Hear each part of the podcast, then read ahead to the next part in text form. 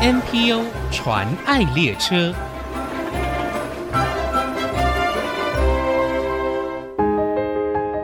精神障碍朋友碍于社会文化因素或症状的干扰，常处于知识、能力与资源极度弱势的状态，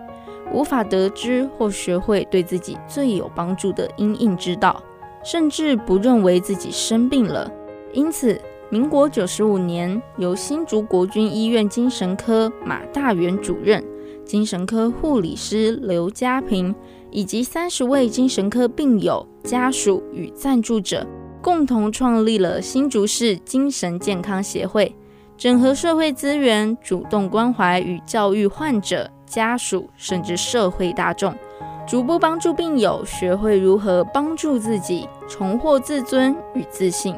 让遭遇疾病打击的人重拾健康幸福的人生。请听新竹市精神健康协会总干事彭宜泉与社工吴慧文、吴佩芬的分享。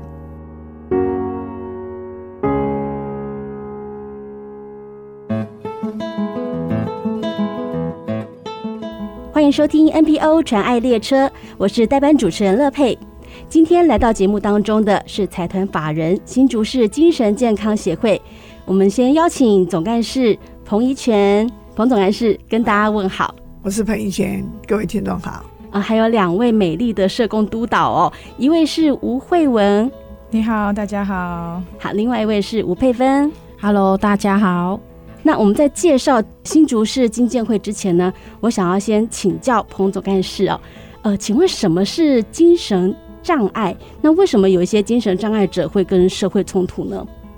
呃，其实我们现在都不太想想要呃用障碍两个字，因为我们想要把障碍扩大为精神困扰。是，那原因是障碍会让人家觉得好像我有什么不如人，或者有什么不像一样，嗯，跟别人不一样。我有障碍好像比较负面哈，这个对对对，但就是困扰的话，那每个人都有不同的困扰啊，他们就比较愿意接受自己是一个有困扰，他们比较愿意求助。嗯，那这对一个。呃，有困扰的朋友是很重要的。我求助，求助是是非常重要的一件事。对，好，那呃，我想在节目一开始呢，可以请你先分享一下金建会成立的缘起跟过程吗？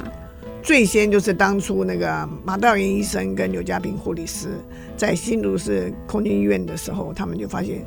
出院的病人回到家又很快又到医院来，那这样甚至有人一年有九个月都在医院度过。那他们发现这样的问题是社会上。或者社区里需要这样的协会来帮助这些出院的人，能够接纳他的一个地方。哦，所以他们出院之后是不被接纳的，甚至家里面也不接纳，所以他们很快又被送到医院来。嗯，那最主要是在医院有医护人员的呃管理，所以他们就能够在用药稳定啊，呃，作息稳定。那回到家了就用药也不稳定啦，或者是什么。那就有些状况的时候啊，又很快又送到医院来了。是啊，对。那我们有这协会的话，就会慢慢在跟他们谈，跟他们聊，就会讲到一些用药的知识啊，或者健康的管理啊，或是时间的运用啊。诶，他慢慢就有慢慢产生一点自信，他就可以比较接纳自己是、嗯、啊，就是我会慢慢好的这件事，他就会开始比较能够乐观面对自己的问题。是。啊那请问一下，协会目前在做的服务是有哪些？那对家属也有一些呃，就是相关的服务吗？对我们军人困扰者，我们有些课程啊，或是纾压的活动啊，或是一些团体啊，甚至也我们募到一些款项，可以为他们做一对一的服务。那对家属，我们一样也有支持团体，也有教育课程，那也有一些活动。那最主要就是在他们的心理压力啊，或是彼此之间，家属与家属之间。也能够有一些彼此的支持，那对家属的非常重要，他们不会觉得那么孤单。是，那我们先呃来讲一下，就是对精神困扰者，你们会有哪些项目可以帮助他们的？嗯，就一般就是说我们会有家访，是啊，面访，甚至最平常做电访啊，或者约访，就请他来我们来谈谈，或是有民众会有什么请求的时候，我们也会去看他，或者是有医院刚出院，或者是医生 pass 过来，都会有。需要去嗯家访的一些需要，所以是有医院跟你们配合，会把呃就是或者医院告诉他你可以去找谁这样子，是，对对对，他不一定医院他没有义务来来跟我们配合，但是他可以，他因为家属有时候会问嘛，哎，你可以试试金建会这样子，新竹市金建会他们就会来，主要是我们在地的服务啦。是了解。那我想请社工督导吴佩芬小姐，请问在新竹市金建会服务多久了？嗯、呃，我大概一百零五年到直到目前这样子，但是在前身之前，就是我民国一百年来到新竹的时候，是先做那个机构式的服务，是，就是在那个康复之家里面担任社工，嗯，然后就是。跟着他们一起轮班，然后去很贴近他们的生活，去理解到说，哎，精神障碍者他们在康复之家过的是什么样子的模式，然后什么样的方法才能够去协助他们可以稳定的生活，以及就是未来慢慢朝向他可以去社区就业，甚至朝向他未来可以回家的目标。是，那目前你在金监会是担任什么样的服务工作呢？后来我一百零五年到金监会开始上班之后，其实我发现到说，哎，社区的精神困扰者跟康家机构里面的精神困扰者不太一样，嗯、他们其实也是很需要被帮助的，甚至因为他们是跟家人住在一起，嗯，所以其实家人的照顾能力、知识。都非常的重要，嗯，哈，这个也会影响到他们在疾病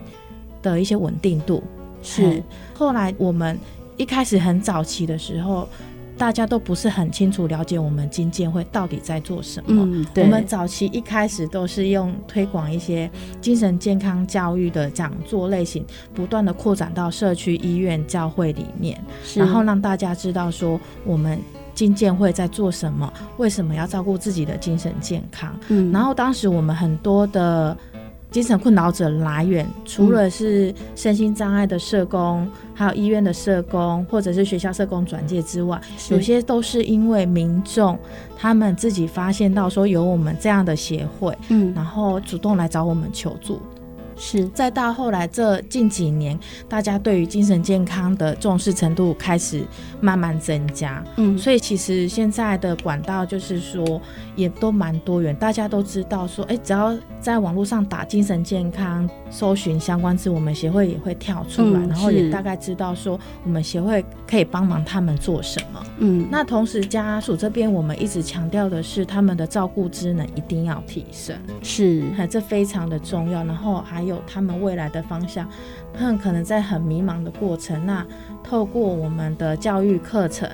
然后不断的给他们充能，是那让他们可以稳定的持续在社区当中去照顾他们生病的家人。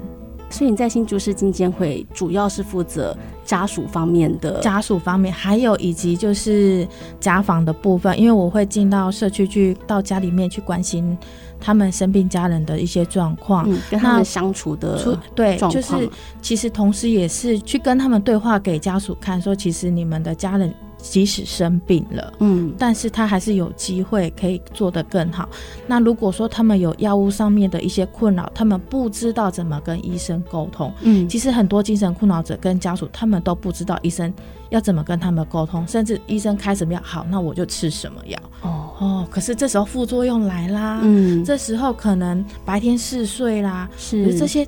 我们要怎么去跟医生沟通？嗯，这都可以改善的。对，这些都是可以改善的。嗯，所以我们就是我也会再去做陪同就医的部分，去告诉他们说，我们要怎么去抓重点，去让医生知道什么样子的药物才能够帮助你好好的生活。嗯，对。所以在你的遇到的案例是蛮多家属，他们是对这个疾病不了解，甚至害怕的嘛？对，就是尤其是一些新手家属，嗯，就是尤其可能他的家人刚生病三年内的一些家属，他们是更需要被扶持、被帮忙。嗯，对。呃，那我知道你们今天会有开一些相关的课程哦，就是除了给精神困扰者。之外，也有给家属他们上的课。对，那可以大概介绍一下课程内容都是在讲什么呢？家属的部分的话，我们一开始就是一定要认识精神疾病，嗯，还有精神疾病的一些症状，是以及他用的药物，嗯，好药物的副作用来的时候，它可以怎么应应，还有以及就是当有危机事件的时候，要怎么去判断他是不是正在发病的状态。什么是他的症状。那他起伏之前，我们有没有办法提前带他去回诊，嗯，调药，然后就可以避免可能下一次住院的情况发生这样子。哦，就是让他们知道说怎么去观察他们什么时候是快发病的，对，去呃找到那些征兆，对对，就是带着他们去培养自己的病视感。这些都很重要，嗯，对，了解了解。好，那我知道，其实新竹市金建会还有开辟一个地方哦，叫做新竹会所。那我们下一段呢，再来详细的介绍一下新竹会所是在做什么的。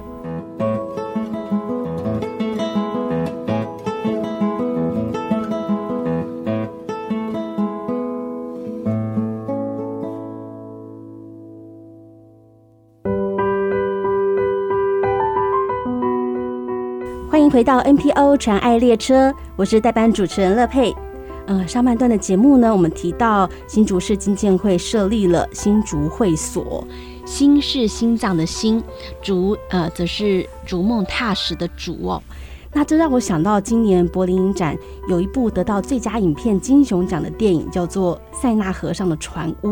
那这部纪录电影讲的就是位于巴黎塞纳河右岸的一个驳船。那其实它是一座精神病患的日照中心。那这个中心呢，它会让患者参与讨论每一周活动的内容，让他们自由挑选他们想要的课程，例如说音乐啊、电影啊、绘画啊，呃，透过学习互相鼓励。疗愈他们的身心哦。那我想问一下，新竹会所是不是类似像这样子的一个概念呢？我想请问，呃，社工督导吴慧文小姐。对，刚刚主持人讲的那一部影片里面，确实会所目前现在的发展状态是很相似的。是对，就是我们会是依照会员他们的兴趣、他们的想法，然后去安排里面的一些活动跟课程，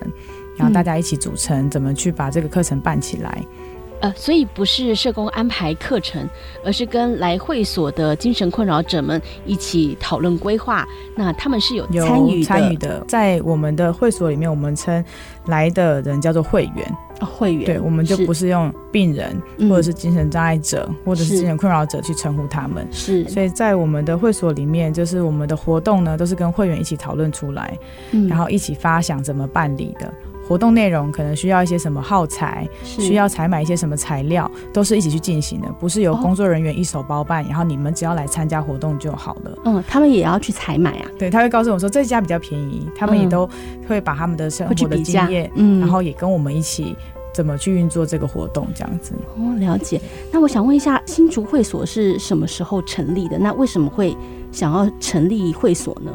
我们新竹会所是在一百一十一年六月的时候正式成立，然后开始营运这样子。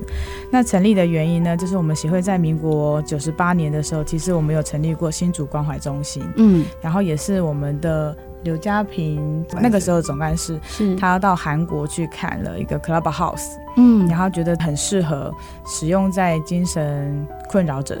他们之间有一个聚会的场所，然后发展同才支持的关系，这样子。是、嗯，所以回来的时候有机会的时候，他就申请了公益彩的基金，然后去成立了 Club House、嗯、那个新竹关怀中心。嗯，对。然后我们大概营运了三年，但是因为绩效的关系，所以政府觉得不符合效益，所以后来就。绩效是他们想要看到什么样的？他们可能可以看到数字吧，来的人很多吧。嗯，对。然后可能实质上他们回到社区去工作了，嗯、等等之类的。对，但是才三年呢。对，然后我们就觉得，哎，这是其实服务精神困扰，我觉得是一个很长期的，每一个人都会有。从小朋友出生，其实他就有情绪了嘛。嗯，对啊，这个情绪的困扰跟情绪的学习调试，不是短期三年就可以学会的。是，其实这是我们终其一生，我们都在学习怎么面对压力、情绪。所以这个绩效，我觉得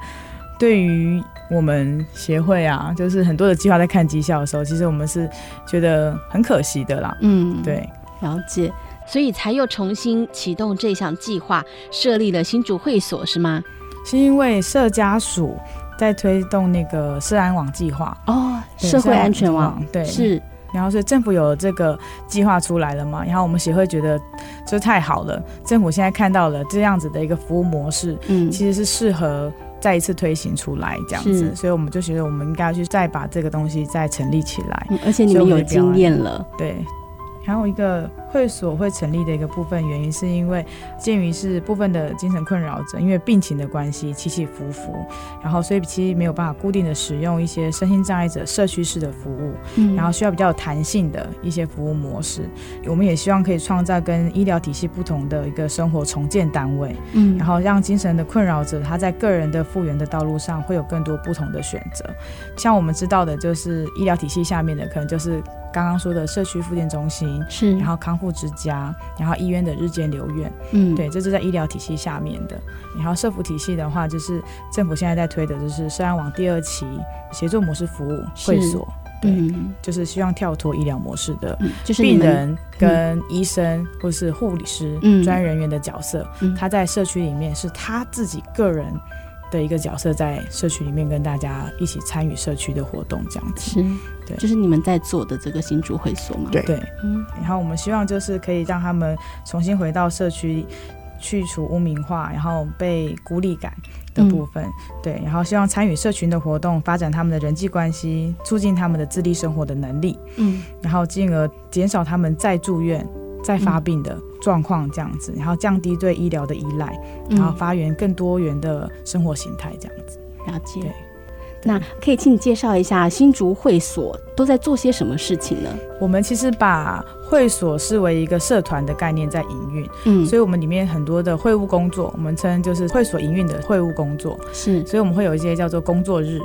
然后我们可能要去营运的是我们的会员关怀，我们的会员招募、宣传，让更多的。精神困扰者知道这是一个什么样的地方，你来到这边你可以做什么事情，所以这也是我们的会务工作之一。是对，所以我们在那里会跟会员去讨论，我们要如何让其他有需求的社区的精神困扰者可以知道我们。嗯、所以我们的会务工作会可能会有些去做宣导。嗯，会务工作是连会员也会参与的。对。对，我们把这些事情都是设计成会员一起参与的，嗯，然后会员也是被需要的在这边，嗯，然后我们在这边我们可以一起做一些活动啊，像我们现在只有烹饪的活动，我们有煮午餐，嗯，对，希望可以透过做餐这件事，因为做餐其实是看到成品是最快的一个东西，嗯，而且马上可以吃，对，然后所以会觉得说我们做餐这个过程中创造一些大家欢乐的。状态，然后一个喜欢这样的地方，嗯，然后我们互相彼此支持，嗯，在做餐的过程中，可以发现自己是有能力的这件事情，嗯，因为其实很多精神困扰者可能过去在家里，就是因为家人不了解他的生病的原因啊，或者状态，就会觉得他们没有能力。因为可能曾经他有拿刀自伤过，当他状况很不好的时候，想自杀的时候，所以家人从此禁止他进到厨房。嗯，对，所以他其实就没有机会再烹饪啊，那些等等的。那来到这里之后，我们开始尝试，我们让他开始练习削皮、拿刀，他好兴奋、好开心。他说：“我在家从来没有办法做这件事情。”然后在做了几次之后，家属也看到了，嗯，哎，其实他可以。然后家属愿意在家里跟他一起开始做午餐、做晚餐。也影响了家属。那你们这个新竹会所是只有会员可以参加，那他们的家属也可以一起参与吗？目前就是我们的会务运作会以会员为主，嗯，对。然后家属的话，我们会有一些课程的时候才会开放给家属一起来参与。哦，就是针对家属他们所开的课程吗？对。大概都是什么样的内容？课程的话，我们会是针对家属跟会员一起上课的，像是正念情绪调试团体。是，那可能老师会来带我们去在生活中，我们怎么有知觉在当下的去做这些事情。嗯，那家属是一起陪同在做这个学习的。是对，所以家属会更清楚知道哦，我要怎么去跟他相处，我要怎么去引导他，嗯，知道现在正在做什么事情，然后我们可以怎么去调试自己的心情。嗯，对。然后协助他们的相处，可能可以更融洽，这样子。嗯，哇，新竹会所我觉得是一个充满相互尊重以及包容的空间哦。那一般的人一定要有医师的那个诊断证明才可以进到这个会所吗？好，因为目前我们的计划它全名叫做精神障碍者协作服务模式计划，所以它其实是卫福部的一个计划嘛，社会福利的一个计划。那、嗯、社会福利其实针对就是。有手册的身心障碍者是对，所以我们的会员入会的条件还是以手册有精神有手册为主，精神精神是第一类，身心障碍手册第一类为主。嗯，对。然后它有开放部分的，就是有医生诊断证明也可以。嗯，对。但是因为医生诊断证明可能都针对忧郁症的比较多。嗯，对，因为忧郁症其实要拿手册不容易。是，对，所以一般有精神困扰的话，他们就会到协会去，对，协会这边自由。嗯，接下来我剩下一点点时间，我想要问一下，就是因为我知道你们呃在新竹市政府支持之下有执行支持性就业服务。可以简单介绍一下这项服务吗？它是在针对身心障碍者，他们要重返职场，那可能会需要一段的适应时期，或者他们在重新的学习跟适应职场环境上面，可能会比其他人再久一点的时间。嗯，那政府希望他们还是可以稳定的有就业嘛，是，然后所以提供了一个就服员到职场上去协助他，可能学习职场现在要的技能是什么。嗯，然后陪伴他去做一些协助的一个设计，可能 SOP 啊，嗯，等等的，对，所以像我们的旧服员，他之前辅导过一个在卖场工作的，他要补货，嗯，对，但是在货架上面要摆什么东西，他其实不太清楚要怎么记，嗯，对，然后冷冻食品是什么饺子啊，还是火锅料，所以就服员就帮他设计了一个表格，他可以带着那个表格去排那些货，然后让他的工作更顺利，这样子。是节目最后呢，我想问一下，如果说有听众听到节目，他想要支持协会的工作，可以透过什么样的方式？网站上有我们的捐款的账号啊，还有划拨的都都可以。诶，所以协会的志工一般人没办法当志工，呃，要要一些时间的训练。嗯，就是如果有想要在协会里面担任志工的工作，还是可以的。对，第一就先上我们的课，对，上很多很多课，跟我们一起上课。嗯。今天非常感谢新竹市精神健康协会总干事彭怡全，以及两位社工督导吴慧文、吴佩芬来到节目当中，非常详细的介绍了金健会在做的各项服务哦。希望透过今天节目中的分享，可以让更多的人重视精神健康，并且多关心身边的人。如果你的家人朋友受到精神健康疾病的困扰，即使你不是专业人士，也可以透过一些日常的细节。帮助他们，真情传爱。我是新竹市精神健康协会总干事彭怡泉。一般人终其一生都会有精神困扰的时候，但是如果精神困扰让你的生活功能受到影响的时候，那就是你求助求医的时候。那一般人不知道，在这个时候其实是一个很重要的点。那我是希望。不管是自己或是家人有这个状态的时候，要敏感这个状态，一定要求医求助了。目前国内 NPO 组织已经超过七千个，透过他们所分享的故事，让我们不止发现台湾的新希望，也一同关怀参与，为他们加油打气。我是王淑荣，欢迎您上 ICG 网站。听更多 NPO 传爱的故事。